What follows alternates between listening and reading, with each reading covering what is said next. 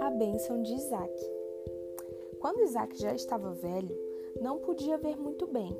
Ele chamou seu primogênito Esaú e disse: Traga para mim minha comida predileta. Depois eu lhe darei a bênção de Deus. Eu farei uma refeição especial para você, disse Esaú. Então ele saiu para caçar carne para cozinhar. Rebeca, a esposa de Isaac, queria que Jacó recebesse a bênção de Deus. Então, enquanto Esaú estava caçando, ela contou o seu plano para Jacó. Ela fez um jantar para Isaac e amarrou couros de cabras envolvendo os braços de Jacó. Jacó levou a refeição para o seu pai e depois do jantar, Isaac deu a bênção ao seu filho.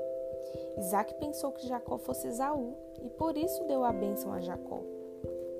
Quando Esaú voltou, ele descobriu o que tinha acontecido. Esaú ficou muito nervoso e quis ferir Jacó. Rebeca pediu a Isaac para mandar Jacó para a casa do seu tio Labão. E Jacó viajou muitos quilômetros, pois seu tio Labão morava muito longe. Uma noite, Jacó deitou-se no chão, usando uma pedra como travesseiro, e dormiu rapidamente. Jacó sonhou com uma escada que ia até o céu. Os anjos subiam e desciam nela. Deus disse: Eu estou te olhando, Jacó. Um dia toda esta terra pertencerá a você e à sua família. Na manhã seguinte, quando Jacó acordou, disse: O Senhor está neste lugar. Então ele pegou o travesseiro de pedra e fez ali uma lembrança do seu sonho. Jacó louvou a Deus e continuou a viagem. Enquanto Jacó viveu com seu tio Labão, tornou-se um pastor. Ele também se casou e Deus abençoou Jacó com muitos filhos.